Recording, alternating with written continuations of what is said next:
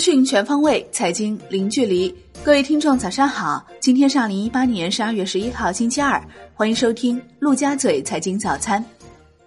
宏观方面，国务院发布关于对真抓实干、成效明显地方进一步加大激励支持力度的通知，提出对防范化解金融风险、营造诚实守信金融生态环境、维护良好金融秩序。健全金融消费者权益保护机制成效较好的省，支持该省或其辖内地区开展金融改革创新先行先试。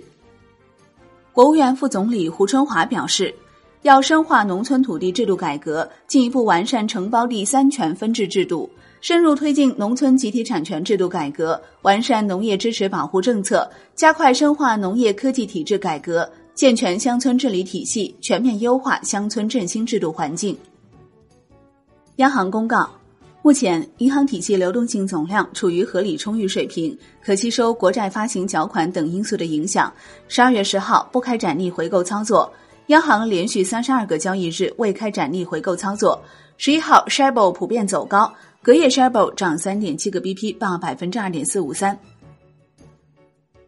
海南省推出四十条具体举措，进一步优化营商环境，通过建立海南自由贸易账户体系。放宽跨境双向人民币资金池准入限制等八项措施，改善融资环境。国税总局表示，自十二月十一号起，广西壮族自治区实施境外旅客购物离境退税政策。国内股市方面，上证综指收跌百分之零点八二，深证成指跌百分之一点四一，创业板指跌百分之一点零六，连跌三日。万德全 A 收跌逾百分之一。两市成交仅两千四百亿元，五 G 黄金板块逆势造好，充电桩概念盘中拉升，医药股仍深陷泥潭。恒生指数收盘跌百分之一点一九，国企指数跌百分之零点九三，红筹指数跌百分之一点七二，医药股、地产股领跌，阿里影业涨近百分之五，创逾一年新高，阿里巴巴集团拟增持股权，持股比例升至百分之五十点九二。美图跌百分之五，续创历史新低。全日大市成交七百零五点七一亿港元。中国台湾加权指数收盘跌百分之一点一六。港交所行政总裁李小加表示，沪深港交易所就同股不同权纳入港股通达成共识是一项正面的发展，详情正在规划，会在明年年中公布。深交所表示。深证成指、中小板指、创业板指等指数样本股明年起调整。深证成指更换四十七只样本股，战略性新兴产业的重要性进一步提升。国家医保局适宜大量采购表示，降幅在前期预估范围内，符合预期。医药产业将从严格监管、良性竞争、战略购买三个方面发生改变。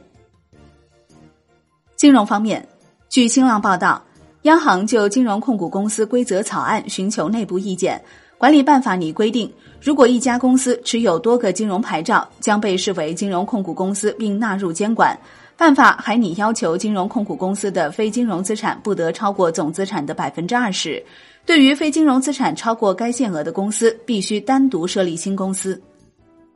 产业方面，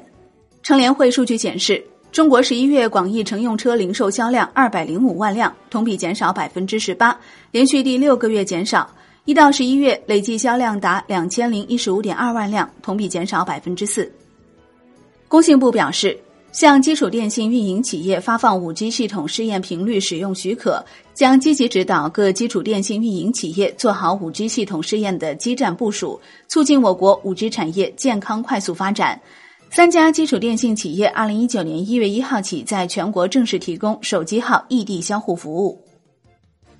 发改委印发通知指出，力争用三年时间大幅提升充电技术水平，千方百计满足一车一桩接电需求，进一步加大对充电设施运营模式创新的支持力度，加大相关部门间统筹协调力度，充分发挥中国充电联盟等行业组织的作用。海外方面。英国首相特蕾莎梅确认将推迟原定于当地时间周二举行的脱欧协议投票。英国下议院发言人表示，议会将于周二就首相梅推迟脱欧协议投票的决定举行紧急辩论。国际股市方面，美股上演微型反转，道指收涨约三十点，盘中一度重挫逾五百点；纳指收涨百分之零点七，科技股领涨，Facebook 涨超百分之三，苹果涨百分之零点七，高通涨百分之二点二。金融股大跌，标普五百银行指数收盘确认跌至熊市，较二月一号高点跌超百分之二十一。欧洲三大股指集体收跌，德国 D X 指数跌百分之一点五四，法国 C C 四零指数跌百分之一点四七，英国富时一百指数跌百分之零点八三。商品方面，伦敦基本金属全线走低，其中 L M E 七镍跌百分之一点一五，L M E 七千跌百分之二点零一。国内商品期货夜盘多数收跌，焦炭大跌近百分之三点五，焦煤收涨百分之零点一四。债券方面，避险情绪再次提振债市，十年期主力合约收涨百分之零点一八，五年期涨百分之零点一三。现券市场国债长端收益率下行，十年期国债活跃券幺八零零幺九最新成交价报百分之三点二五，收益率下行三点二五个 BP。次活跃券幺八零零二七最新成交报百分之三点二七，收益率下行百分之一点六四。外汇方面，在岸人民币对美元十六点三十分收盘价报六点九一三五，较上一交易日跌三百三十七个基点，人民币对美元中间价调贬二十九个基点，报六点八六九三。好的，以上就是今天陆家嘴财经早餐的全部内容，感谢您的收听，我是林欢，我们下期再见喽。